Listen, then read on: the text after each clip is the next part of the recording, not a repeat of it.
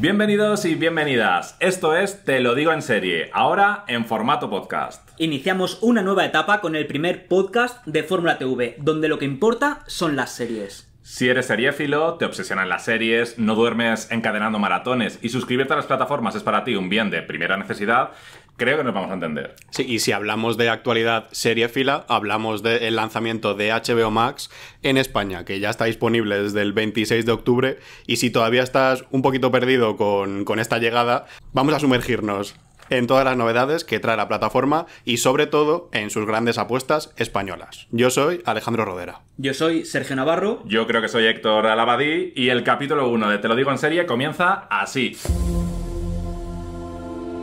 Seguro que este sonido resulta familiar si habéis visto últimamente The Flight Attendant, el reboot de Gossip Girl, el reencuentro de, de Friends.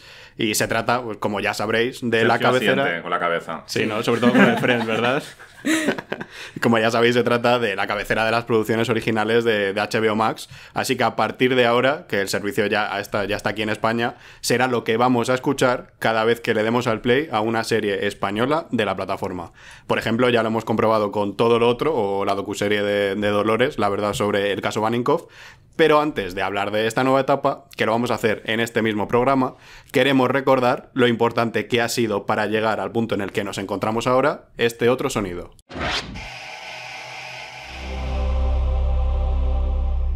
Después de escuchar esto, a vosotros, que eso os viene a la cabeza.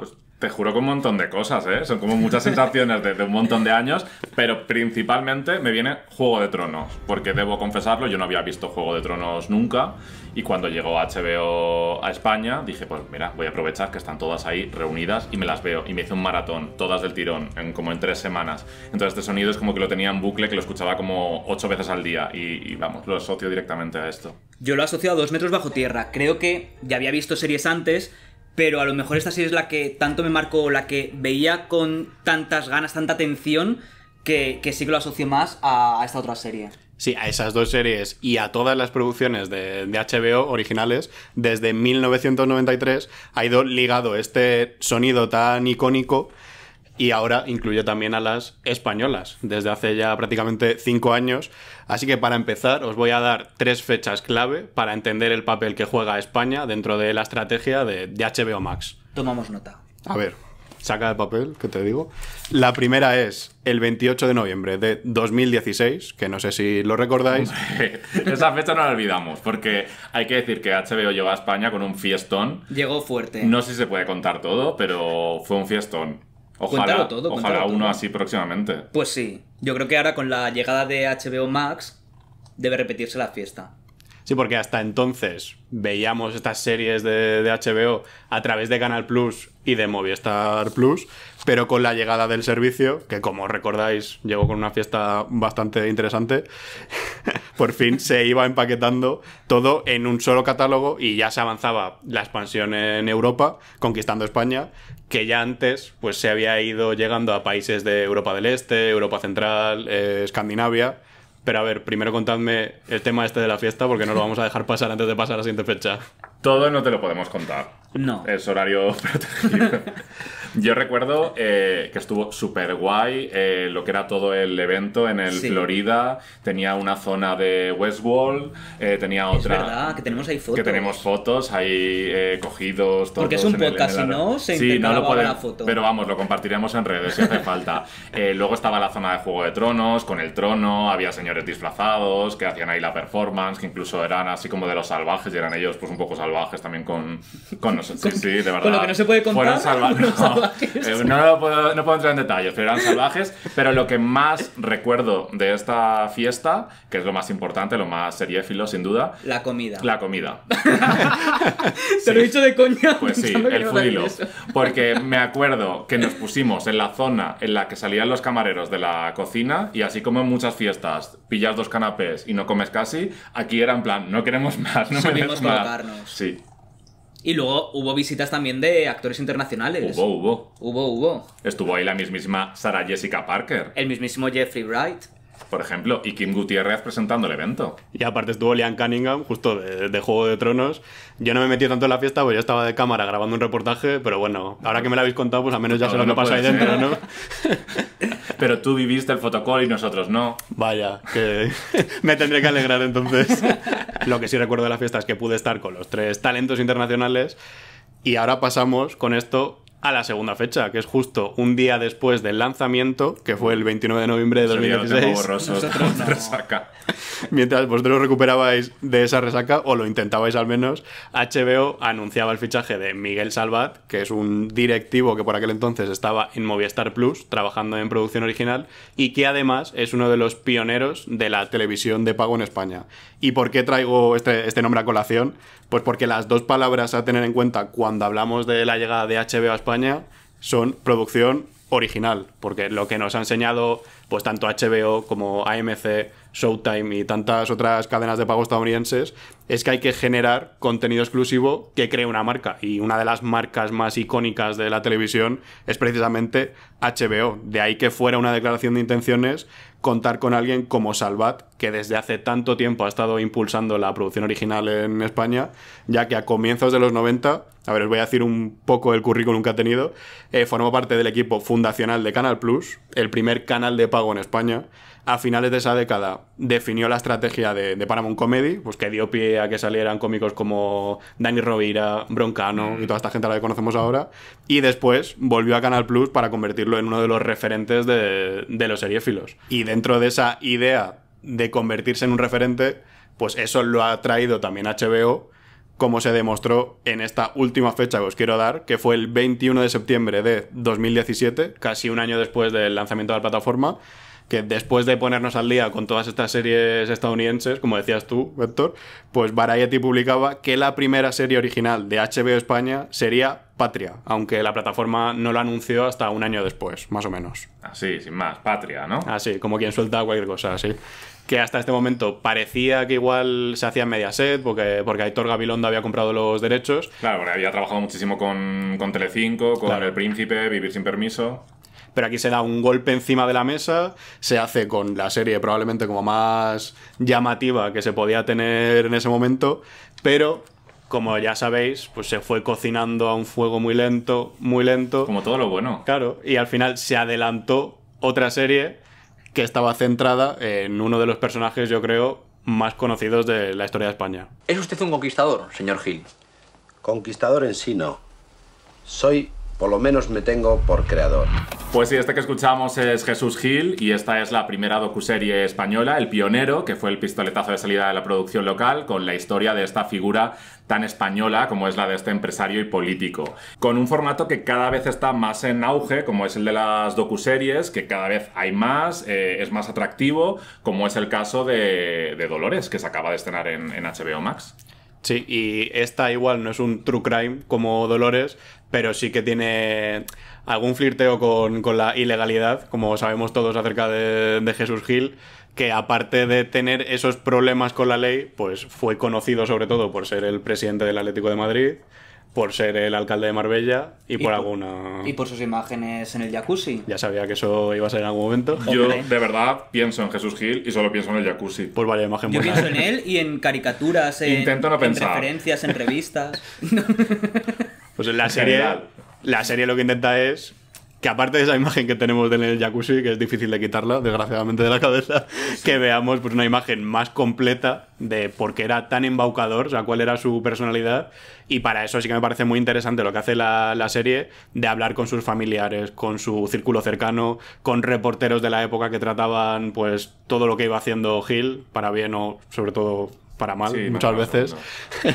y, y básicamente me parece recomendable la, la serie por eso, porque te permite conocer a una figura que se llegó a idolatrar en España, que ahora lo podemos ver como algo un poco casposo o, anacrónico, pero que si lo ves, igual también entiendes un poco la situación en la que nos hemos encontrado con la crisis inmobiliaria y diferentes errores que se han cometido en España. No hemos cambiado tanto.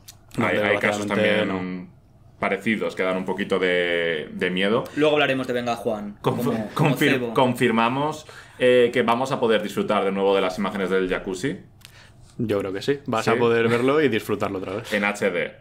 Y Uf. 4K. 4K, si quieres ver ciertos detalles, mejor que te tapes un poco los ojos.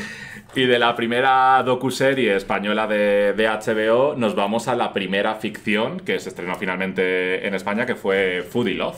Bueno, no sé qué estoy haciendo yendo a esta cita. ¿eh? Bueno, es un café. Solo un café. Es solo un café. Para mí es una de mis series favoritas, no solo de HBO, sino en general de, todo lo que se ha hecho en España, porque me parece que tiene mucha personalidad y mucha culpa de eso lo tiene que sea la primera serie de alguien como Isabel Coixet, que se ha rodeado de dos protagonistas, eh, que tiene una química tremenda en pantalla, que son Laia Costa y Guillermo Fenin, que interpretan a una pareja que se está conociendo después de haber hecho match en una aplicación de, de citas que junta a la gente apasionada por la gastronomía. Apasionada. Justo. y se van conociendo comida tras comida. Y. Uh. Sí, sí. Bueno, así es como se conoce la gente, ¿no? Sí, ya si no te cabe otra persona, pues te pones a comer y ya está, ¿no? Claro. Tampoco- Sí, se puede aplicar.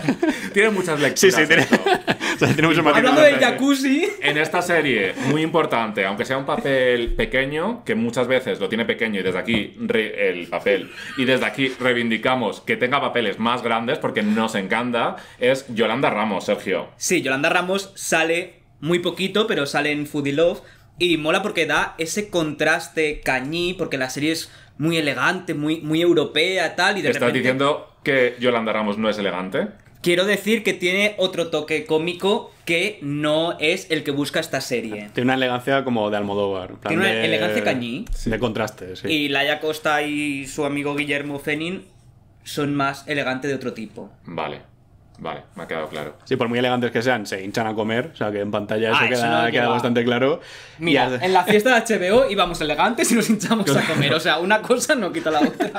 Una predicción ya de lo que iba a pasar con Foodie Love. Porque eso ya nos lo contaban hasta en la entrevista. Que lo, lo primero que me dijeron en la entrevista cuando se lanzó la serie fue cómo se habían puesto de comida y que ya no podían más. Dos semanas antes de rodar nos dijo, tenéis que venir a ensayar. Era mentira. Era, era ir a comer y a beber y a hablar. Que yo recuerdo de pensar en algún momento, tengo que poner una excusa para no ir ahora a comer otra vez porque no puedo comer más. Pues hubiera estado muy bien que nos hubieran invitado a estos ensayos, a estos preparativos, a estos previos, y estar ahí comiendo, haciendo un making of, cualquier excusa. Que nos inviten a comer si- siempre es bien. Sí. Comer y gratis siempre bien. Y comer Sí. también en general. Y gratis también, en general. También, también. También. Y yo como mucho en casa, ¿Ah? como esta Bueno. serie que se hizo en casa. Esta es la primera. Hilar, hilar, A ver, hemos hablado de la primera docuserie española, hemos hablado de la primera eh, serie española de ficción y hablamos de la primera serie de HBO grabada íntegramente en casa de los directores. Que esperemos que es algo que no se tenga que hacer más por la situación, por el contexto. Que si se hace es por, mira, por decisión, que dice Leticia Dolera, mira que no me apetece salir hoy, lo hago en mi casa. Pues bien. Me voy. No puedes salir. Necesito aire. ¿Estás bien? Somos siete personas aquí conviviendo ahora estos días. Claro, esto fue por la crisis del coronavirus y el confinamiento que provocaron que la ficción se viese obligada a reflejar un momento histórico. Y es como nació En Casa, que es una antología eh, con la pandemia como contexto. Y aparte de Leticia Dolera, que la mencionabais antes, también han dirigido Rodrigo Sorogoyen, Paula Ortiz, Carlos Márquez Marcet y Elena Martín, que nos han enseñado sus propias casas. Que está guay, porque no es lo habitual que enseñen sus casas. Oye, no, no es lo habitual. Estas cosas pasan, ¿eh? Yo, por ejemplo, mira, está relacionado con lo siguiente, no lo hemos hecho, de- pero enlaza. Yo he participado en el festival No Todo Film Fest con varios cortos, Spam. spam, que, han ganado, que se pueden ver en, en- en internet. Di el nombre ya que estamos. No, da igual, que se pueden ver en, en internet.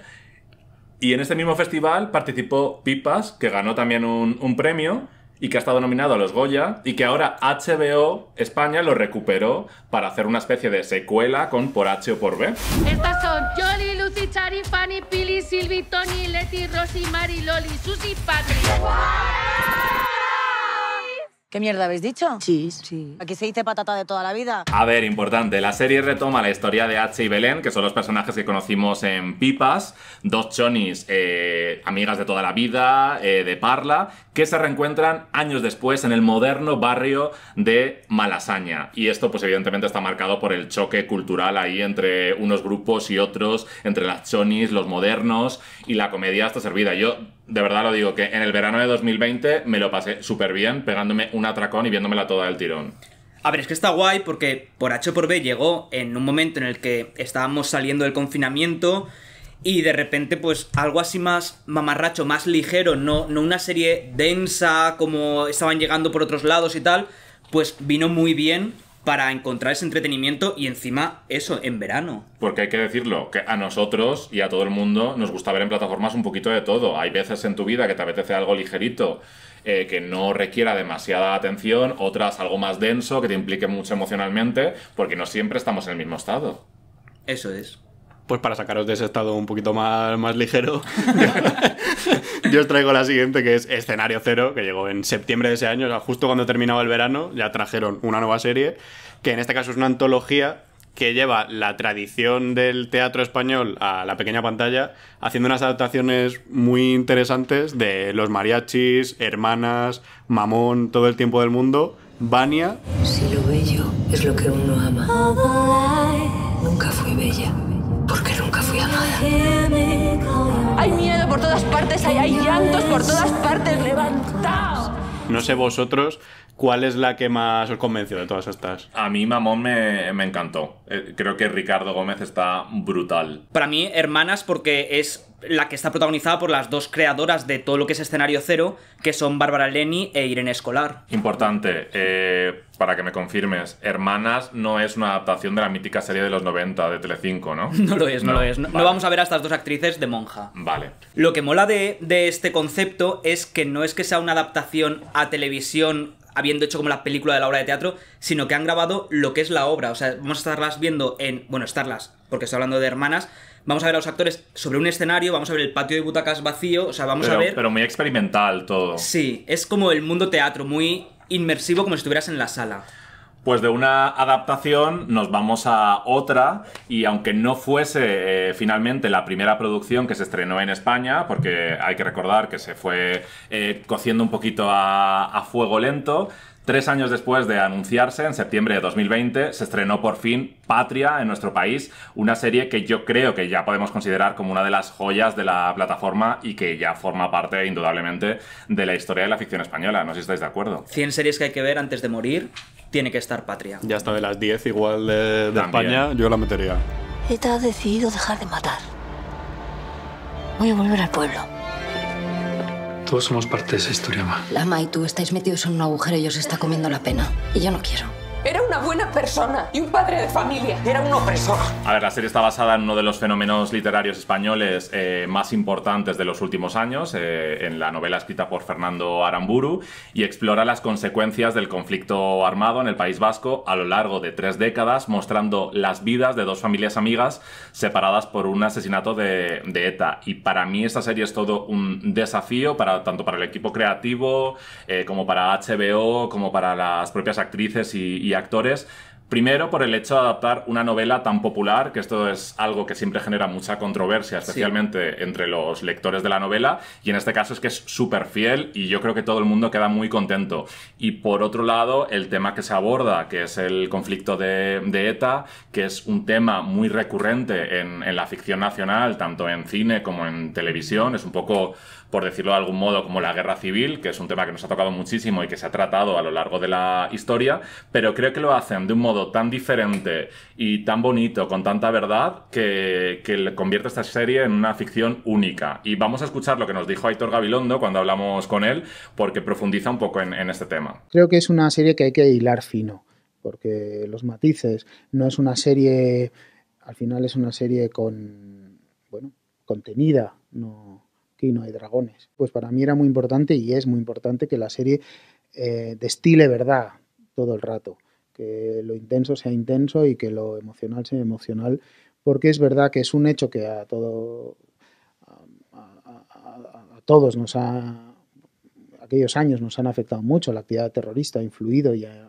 condicionado y impactado a la, a la población de manera brutal, emocional. Entonces yo para mí es muy importante que cuando la gente vea la serie, ese recuerdo emocional que tiene de aquellos momentos y de aquellos años, lo, lo vea en la pantalla, reviva eso. Y para eso tiene que, no podemos hacer ni manifestaciones de mentiras, ni atentados de mentiras, ni torturas de mentiras. Todo tiene que tener verdad. Sí, esto es lo que me contaba cuando fui al rodaje de, de la serie en Donosti, que Ya ha tenido que restregarnos por la cara que fue él el que fue al rodaje.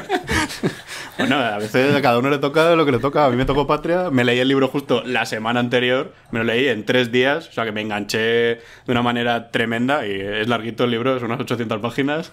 O sea, me encantó. Y sí, es lo que decís, que era complicado adaptar un libro que te metes en el metro y todo el mundo lo llevaba. O sea, veías que todo el mundo estaba leyendo Patria, que era muy raro ya en ese momento como que hubiera tanta tanta gente a la vez en un fenómeno literario. Es que yo un- creo que es tan icónica la imagen de la portada del libro que luego se recrea en la serie porque la hemos visto tantas veces en el metro que es como, joder, es que esta imagen me la conozco.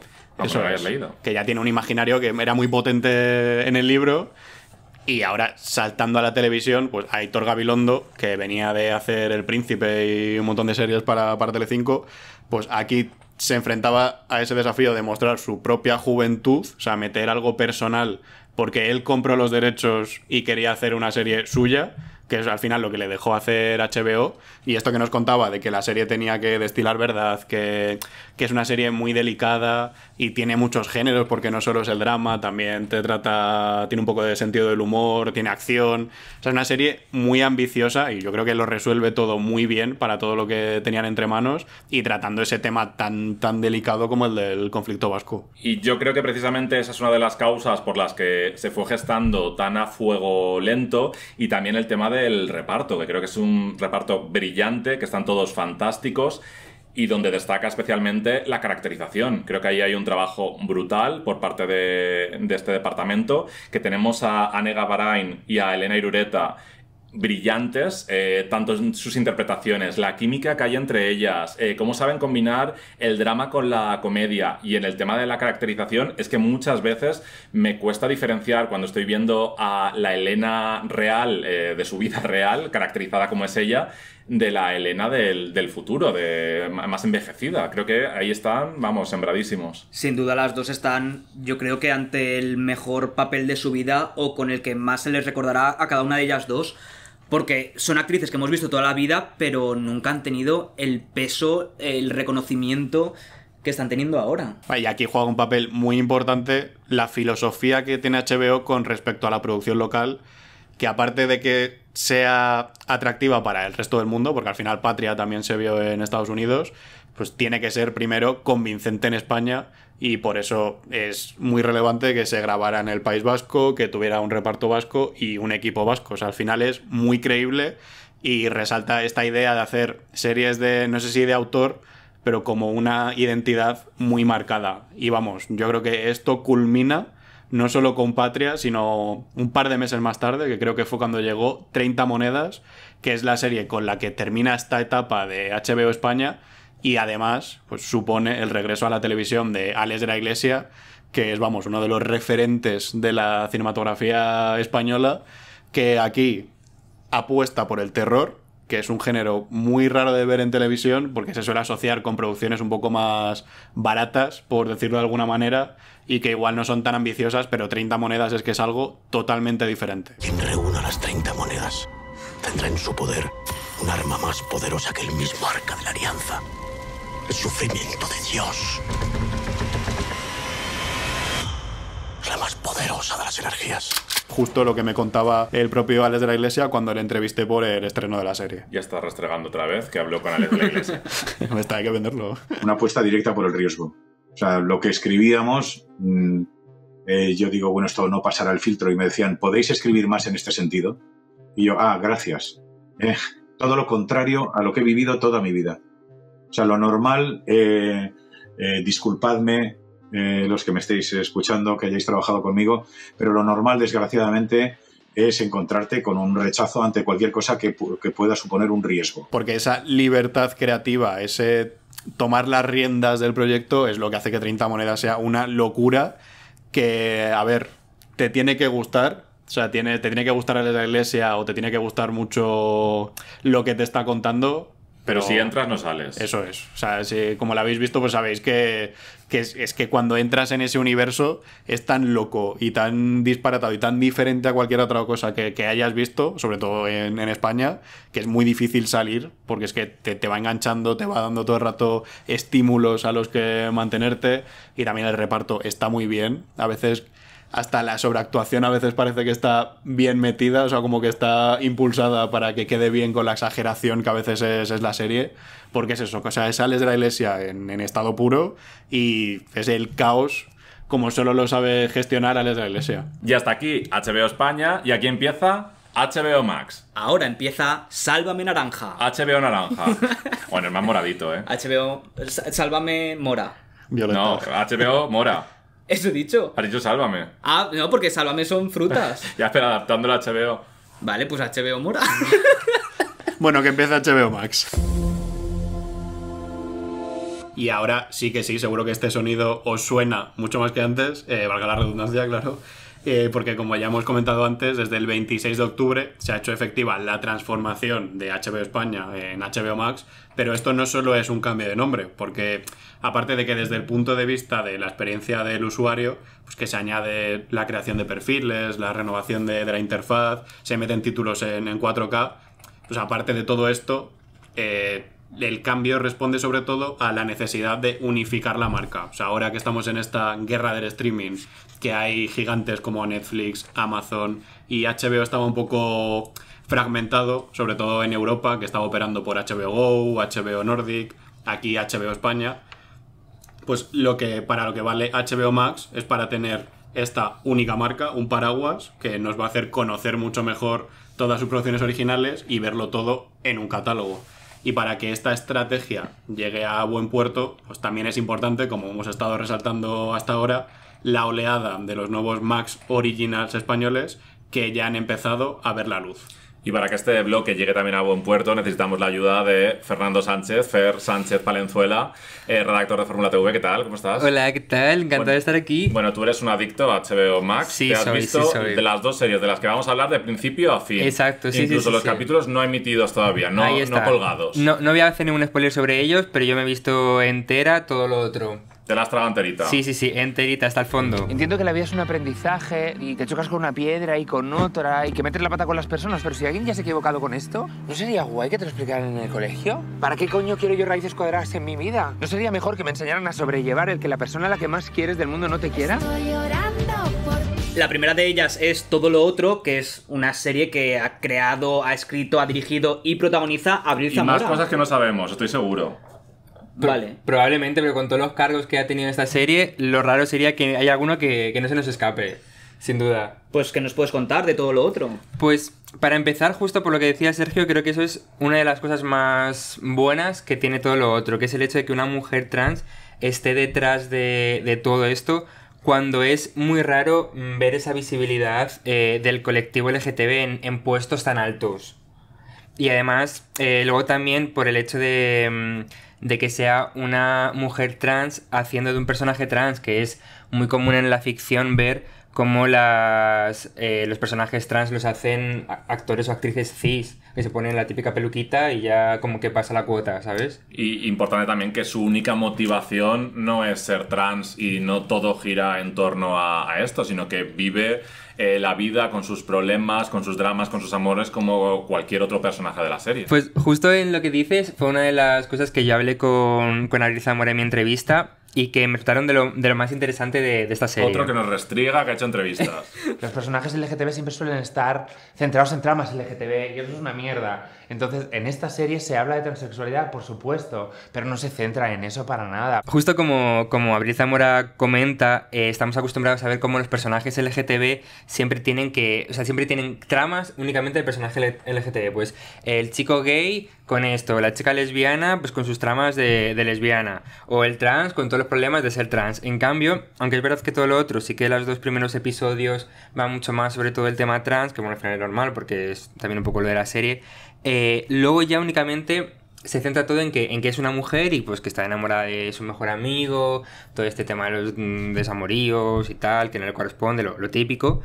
Pero mm, es muy guay ver cómo es eso, cómo es una serie sobre una mujer, no sobre una mujer trans. Entonces, para mí, eh, yo cuando veía la serie, yo aquí sí que estaba vislumbrando como el camino correcto que tiene que seguir la, la ficción LGTB. Es el camino que hay que seguir para eso, para tratar de normalizar al colectivo ya por fin en las series, y es el, el objetivo que hay que conseguir. Se dice mucho también que es un retrato generacional, que es algo que parece que está de moda en muchas series. ¿Cómo se muestra en esta en concreto? Pues es verdad que aunque ellos tratan de escapar un poco de todo lo del retrato generacional, eh, si te ves la serie o bueno, incluso los primeros episodios, no hace falta tampoco llegar a todo, eh, vemos como esa generación perdida, desencantada con la vida, que está súper formada, que pero en cambio no puede llegar a nada, que yo creo que a todos nos tiene que sonar alguien que está poquito, pasando por lo mismo. sí, nos suena, Alguien. sí. Nosotros suena. mismos, ¿no? Alguien. Podríamos ser... No quería decirlo ya así, pero sí es verdad. Nosotros mismos podríamos ser La protagonistas. A mí me gusta muchísimo de, de- de esta serie que es súper ágil, que el ritmo eh, te deja verla así muy rápido, en modo maratón, dura 30 minutos y es algo que a mí me hace disfrutar muchísimo de la serie, porque hay veces que hay algunas como muy extensas y esta es como que te viene muy bien por la noche, antes de irte a dormir, te ves un par de capítulos y tan contento. Y luego, por otro lado, temas importantes a destacar. A. Me encanta la banda sonora. Y por banda Sí. sonora me refiero a que en un capítulo eh, suena Quiero besarte de Rousser, de Popstars, todo por un sueño. Y eso me parece una decisión fantástica. No sé de quién es, pero bravo por, por esa decisión. Es que es verdad que sí que tiene decisiones creativas que son muy chulas, en serio. Sí, sí, sí. Y muy al final muy generacionales. Y muy importante también que esta serie muestra el talento valenciano, porque Abril Zamora es valenciana, gran parte del elenco lo es porque se ha reunido de, de amigos y compañeros para, para llevarla a cabo y me gusta muchísimo que aunque todos son valencianos hablan de Valencia como algo súper, no sé, como exótico. La valenciana y la, valen- y la valenciana cuenta, pues sí, porque yo eh, me reúno con mis amigos y hago playbacks en la falla, pero en la falla no el monumento, sino la falla es un lugar donde nos reunimos todos y me gusta mucho esa Está labor didáctica valenciana. Sí, sí. Soy decir- valenciano, eh, para nuevos oyentes. Por, por si no ha quedado claro. Podemos decir que es un Max Originals. Es un Max Original. Molt Claro bé. que sí. Ale, continuem. La segunda temporada igual ya hasta está coproducida por Apunte, ¿eh? Ay, pues Oye, podría ser, ¿eh? Pues sí. Bueno, que el presupuesto de fondo no está muy bien este año, pero bueno. Vamos ya después de abril este tema, ¿no? Vamos, Vamos a a cerrar. cerrarlo. Abril cerrar y vamos con Dolores, que es la primera docuserie española de, de HBO Max Originals. La única sospechosa es Dolores Vázquez. Era como si lo dieran por hecho que era yo y ya no había nada más. Yo no tenía ni voz ni palabra. Fer, tú te la has visto ya toda entera. Sí. Yo estoy empezando, no me hagas spoilers. Yo me la, me la he visto toda entera. Ya está colgada también al completo en HBO Max, o sea que la pueden, los usuarios la pueden ver sin problema. Y es, es muy interesante porque es la primera entrevista que Dolores Vázquez concede. Eh, la, se grabó en 2019, justo 20 años después de, mm, del asesinato de Rocío Baninkoff. Y realmente es un testimonio muy necesario porque estamos ante otra víctima del caso a la que nunca hemos escuchado. Porque Es que ha ella estado- ha estado silenciadísima todo este tiempo. Ella estuvo muy ha estado muy callada siempre. y luego también es verdad que tiene un desencanto con la prensa enorme. Normal. Claro. es comprensible cuando te ves el documental y cuando eh, conoces su historia. Pero sí que luego también eh, uno de los objetivos que tiene Dolores eh, precisamente es que lo que le pasó no se vuelva a repetir. Y yo creo que esto lo consigue porque mm, yo hablando por mí, que me pilló muy joven el caso, era un niño, yo no me enteré, o sea, sabía cosas, pero no, Ya no nos están sabía todo. restregando su juventud. Es que, que el bebé. Oye, bebé no, que Alex tiene mi edad. Bebés. que justo precisamente por eso eh, te permite conocer, eh, conocer sobre, sobre lo- el caso, sobre lo que pasó.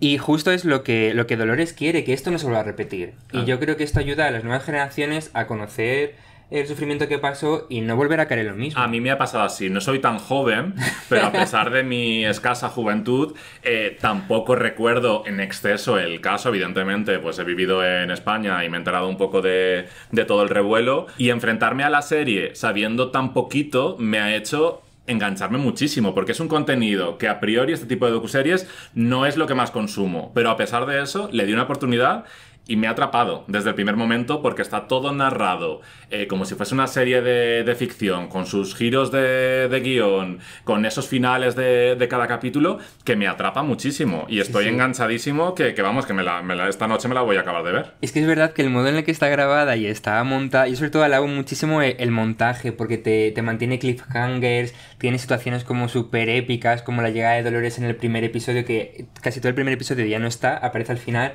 y el modo en el que llega la entrevista, se sienta, o sea... re- realmente es, es que está muy bien pensada todo eso. Visualmente es muy chula, me parece súper muy atractivo todo. Sí, sí, sí. Que, Fer, estás comentando el papel fundamental que tuvieron los medios. ¿Cómo se muestra dentro de esta serie? Pues como antes que dejase un poco entrever, realmente se muestra bastante mal el tratamiento que los medios hicieron de- del caso de Dolores. Eh, sí que eh, eso realmente fue una caza de brujas, hubo una acusación sin pruebas hacia, hacia Dolores, no se contrastaron las informaciones que llegaban. Y entonces, claro, pues eso, eso se, ap- se aprecia mucho, se aprecia mucho en el, en el documental. Incluso la propia eh, Toñi Moreno lo, lo comenta eh, en la entrevista. No quiero restregaros también que la entrevisté, pero la entrevisté y me estuvo comentando también sobre, sobre esto. Pienso que Alicia, además hay un, hay un, hay un momento que dice Alicia, yo iba a todos lados, porque yo quería gritar mi verdad. Eh, ella se valió de la prensa y nosotros nos, nos, eh, valimos de, de ella. Eh, todos, de alguna manera, esto funciona así, ¿no?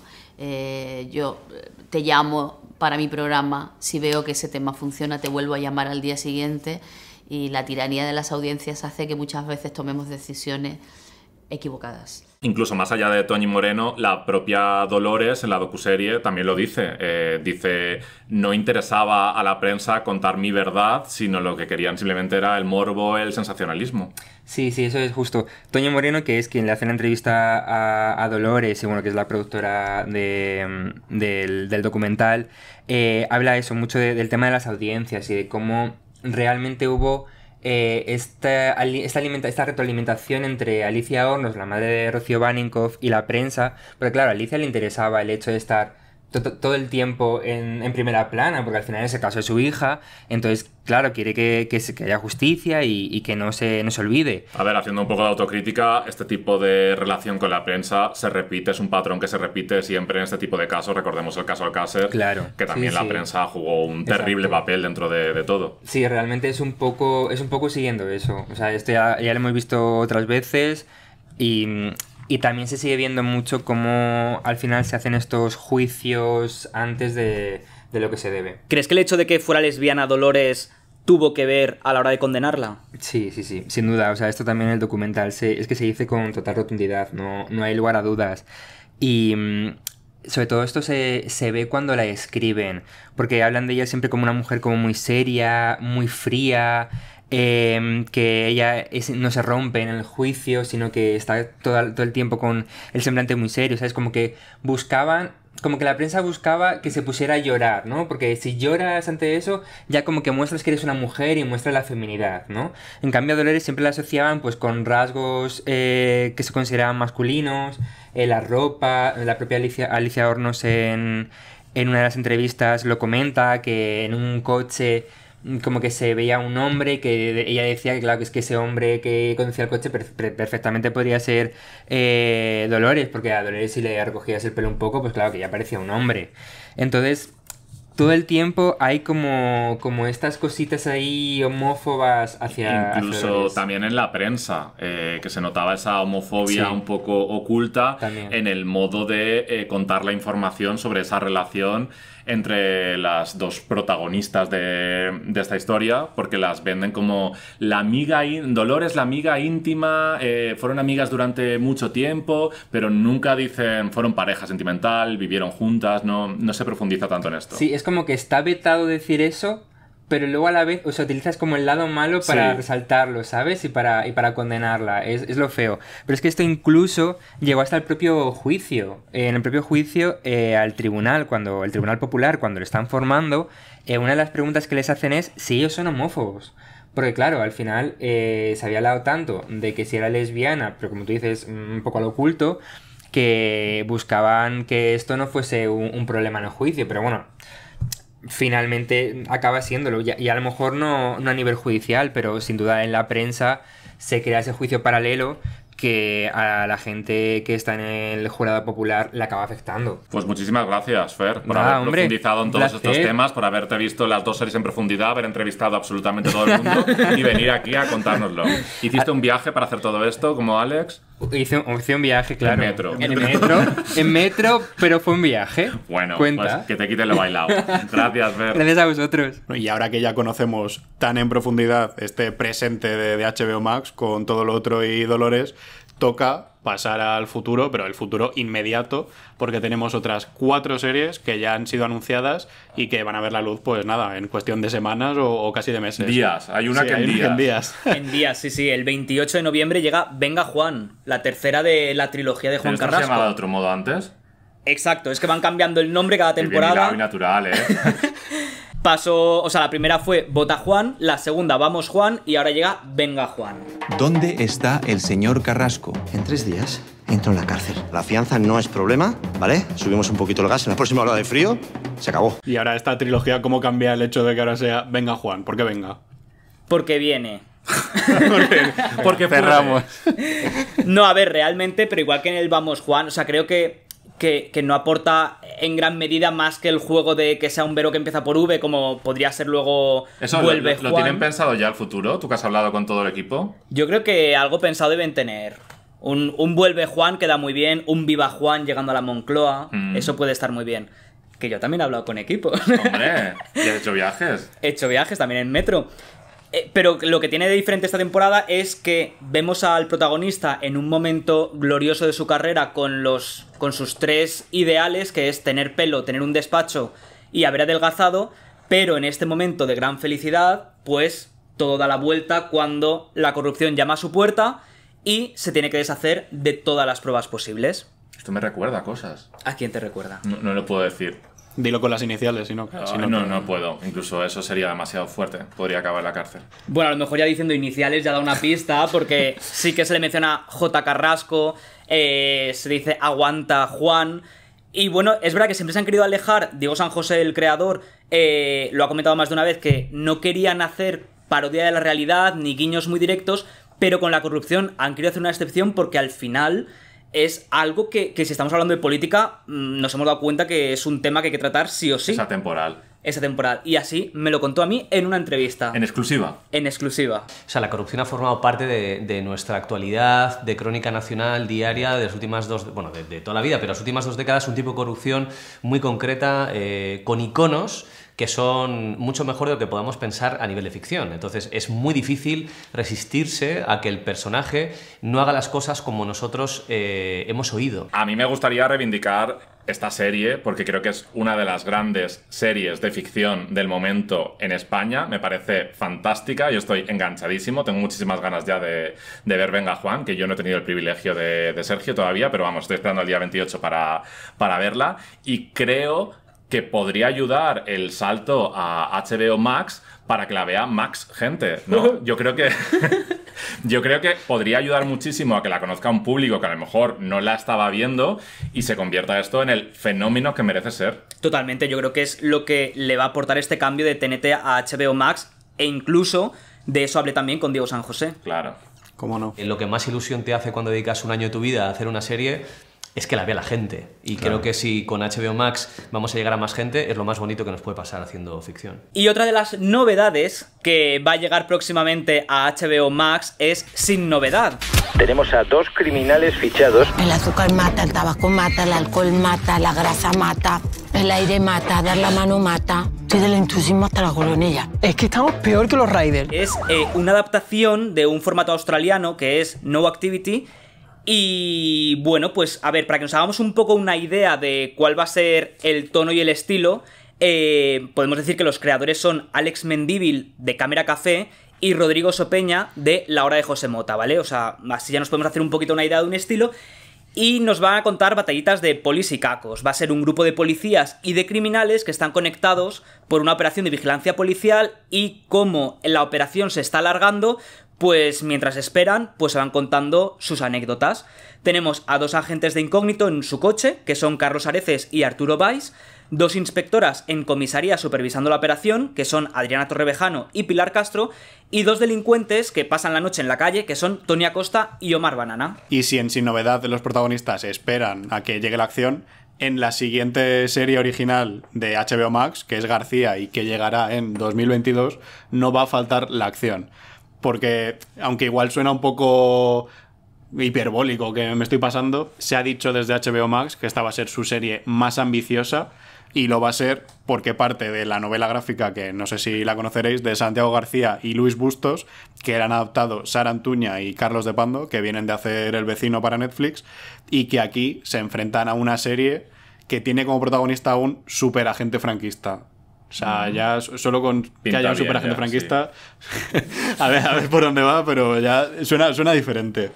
Y es tan ambiciosa justo por eso, porque va a juntar, igual que el cómic, pues esta tradición de los superhéroes, que en la novela gráfica se trataba como el superhéroe así que suelta frases divertidas y siempre va con su compañero, con su mano derecha, que se llamaba Jaimito, esto todo en la España franquista, o sea que lo menos colorido que, que te puedes imaginar, por eso de ahí el contraste, y luego todo esto enlaza con el presente, porque la serie realmente transcurre en la actualidad, cuando una investigadora, una periodista, se encuentra sin querer con este superagente y lo despierta. ¿sabes? Un poco como Tony cantó en Siete Vidas. Madre mía.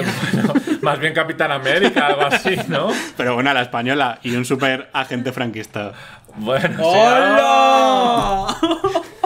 No nos hacemos responsables de los comentarios vertidos en este programa. Bueno, hablemos de un pobre diablo. No sé si también es un biopic de Tony Cantó.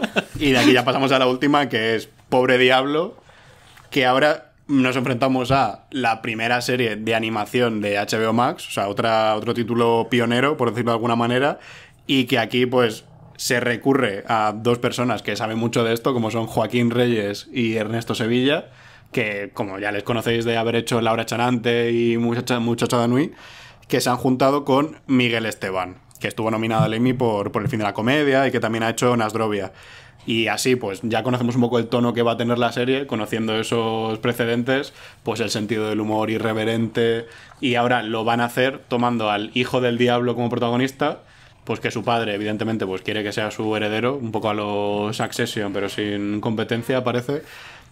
Y aquí el protagonista pues no quiere eso. O sea, quiere tener su vida, quiere ir a su bola. Así que vamos a ver qué es lo que hace el hijo del diablo para librarse de esa herencia tan complicada. Hemos hablado de las novedades, pero también queremos hacer un poquito, como se acerca la Navidad, la carta de los Reyes Magos de Fórmula TV, de Te lo digo en serie, porque hay como muchos proyectos que a mí me gustaría que diese luz verde a HBO Max. Entonces vamos a decir como cosas que nos gustaría, por si alguien de HBO nos está escuchando y toma nota. A ver, hay muchos rumores y nada oficial, pero de la segunda temporada de 30 monedas. No sé qué se sabe de eso y qué es cierto completamente. Sí, en las entrevistas Alex de la Iglesia contaba que esto era una trilogía, o sea, que él lo tenía en mente como tres temporadas.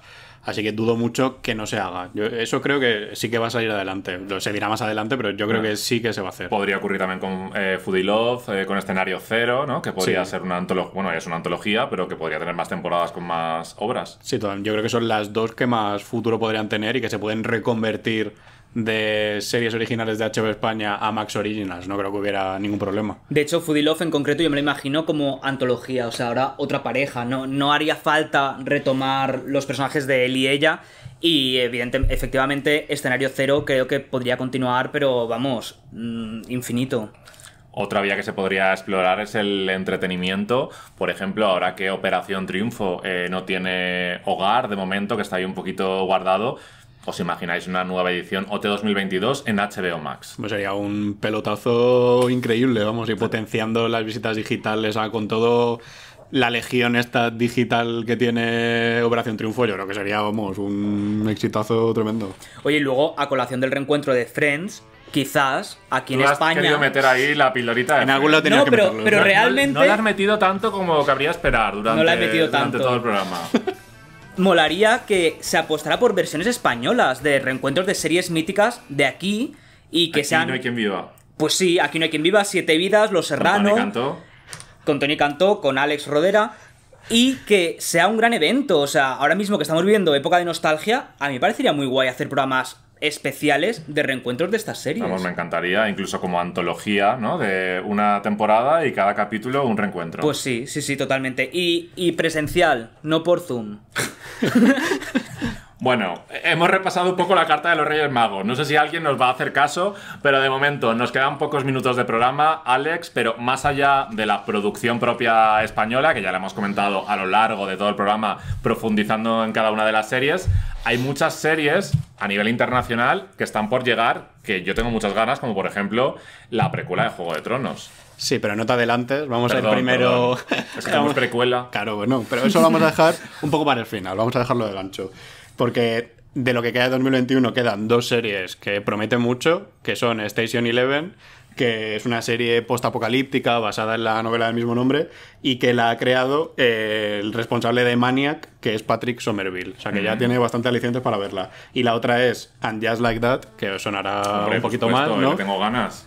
que es la secuela de Sexo en Nueva York, una nueva serie que va a contar con Carrie, con Charlotte y con Miranda, aunque no con Samantha, y ahora va a mostrar pues los desafíos de su amistad, pero ahora que tienen más de 50 años. Y mucho más diversa también se va a volver. Sí, se van a dar cuenta de que hay Que han otro tipo de gente los en el mundo. años. sí. Y ya pasando a 2022 tenemos El Pacificador, que es esta serie centrada en Peacemaker, el personaje de John Cena en el Escuadrón Suicida, que ahora tiene su propio spin-off en el que se va a mostrar pues cómo es realmente este personaje tan contradictorio que quiere la paz aunque cuesten mil vidas con- conseguirlo, ¿no?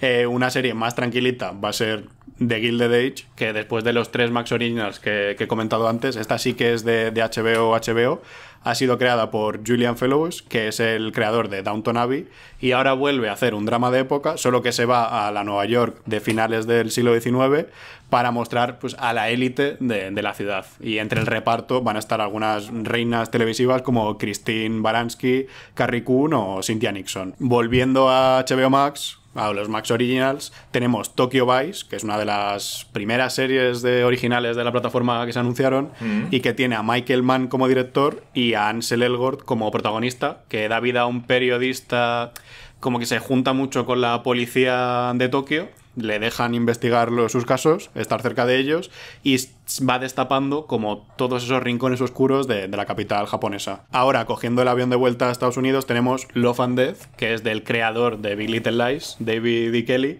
y está protagonizada por Elizabeth Olsen, Patrick Fugit, Jesse Plemons y Lily Rafe, que interpretan a dos matrimonios en Texas que se llevaban muy bien hasta que pasó algo y alguien murió, hubo un baño de sangre y todo esto está basado en hechos reales. Yo le tengo muchísimas ganas a esta. Esta tiene muy buena pinta, Muy buena. sí. Y ahora os voy a contar una que es la que más ganas tengo yo de ver, que es Conversaciones entre amigos, que por el título ya os podéis imaginar que es la adaptación de la novela de, de Sally Rooney y que al igual que Normal People, pues tiene detrás a Lenny Abramson como, como director y a Alice Birch como guionista, o sea que repite el mismo equipo de, de- la otra serie y ahora van a adoptar la novela anterior que no es exactamente una producción de HBO Max, pero sí que la han adquirido para emitirla aquí en España. O sea, que se han llevado uno de los títulos que pueden ser más interesantes de- del año que viene. Y en algún momento de 2022 también se tiene que estrenar la nueva serie de HBO sobre aquella época dorada de los Lakers en la NBA de los años 80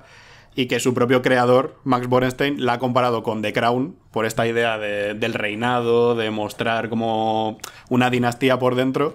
Y en su reparto tenemos a John C. Reilly, a Adrien Brody, Jason Segel, Lola Kirk o Michael Chiklis. Ahora paso al último Max original de la lista, que es The Staircase, que tiene otro repartazo, es otro True Crime, como Love and Death, que en este caso trata sobre un escritor de novelas criminales que es acusado de asesinar a su mujer. El protagonista está interpretado por Colin Firth, su mujer la interpreta Tony Collette y aparte tenemos a Sophie Turner, a Juliette Binoche, Dane DeHaan o Parker Posey. Vale, y ahora, Héctor, que ya sé que, que tenías ganas, llego a La Casa del Dragón. ¿Esto quiere decir que vuelve la sección de Fórmula TV, Fórmula Poniente? Eso es. Esa sección que, que nos levantábamos tan pronto por la mañana para ver los capítulos, veníamos aquí O a que no nos acostábamos. O que no nos recuerdo que fuimos a ver el, último, no, el primer capítulo de la última temporada y venimos de empalme desde la emisión en el Cine Capitol de, de Madrid a grabarlo. Y yo trabajé el domingo y trabajé desde el domingo por la mañana hasta el lunes por la mañana. creo que disfrutamos esa Y lo noche. locos que estábamos con Juego de Tronos, pues ahora más con La Casa del Dragón, que nos va a llevar a 200 años antes de lo que pasaba en la primera serie para ver, pues cómo era la casa Targaryen y cómo llegaron a ser pues esta dinastía dominante. Ya veremos si repiten el fenómeno, seguro que sí, con La Casa del Dragón. Y aparte tengo ya una última serie Hombre, que es esta va a ser fenómeno seguro. de Last of Us, que es que cada vez que sale algo nuevo, que sale una mínima foto del hombro de la protagonista, ya se hace trending topic y esto yo creo que puede ser de lo más grande que se ha hecho en, en televisión nunca. Es la adaptación del videojuego de The Last of Us y cuenta tanto con su director creativo, que es Neil Druckmann, como con el creador de Chernobyl, que es Craig Mason. O sea que tiene muy buena pinta, tanto por Tiene detrás de las cámaras como por delante, que está, por ejemplo, Pedro Pascal. Y hasta aquí esta sección en la que tenéis que ver como lo que está en el radar para que no os perdáis nada en el futuro en HBO Max. A ver, nos podríamos tirar mm, como todo el día hablando del catálogo de, de HBO Max, pero nos estamos quedando ya un poquito sin tiempo, ya nos hemos excedido incluso. Y eso que no hemos hablado mucho de Friends, que es lo que más ganas tenía de No has hablar. dado, madre mía, no has insistido. Te tenemos que dar un programa entero para que hables de Friends. Vale. Bueno, y de todas las Sí. series aparte de estadounidenses, pues los Juego de Tronos que la hemos mencionado, pero no hemos llegado a hablar por qué es tan grande, Sexo en Nueva York. Bueno, igual, a ver, creo que tenemos un poco la obligación moral de hacer una segunda parte de, de este primer programa de Te lo digo en serie para terminar de analizar HBO Max porque hay muchas joyas que todavía no hemos comentado. Pues sí, me parece genial. Y ya toca despedirnos. Así que si os ha gustado nuestro primer capítulo del podcast de Te lo digo en serie, ya sabéis que lo podéis volver a escuchar en Fórmula TV, En bucle. en bucle, evidentemente. O si no, esperar la semana que viene que volveremos con este capítulo 2. Pues sí. Os esperamos la semana que viene aquí en Fórmula TV, en Te lo digo en serie. Adiós. Hasta luego.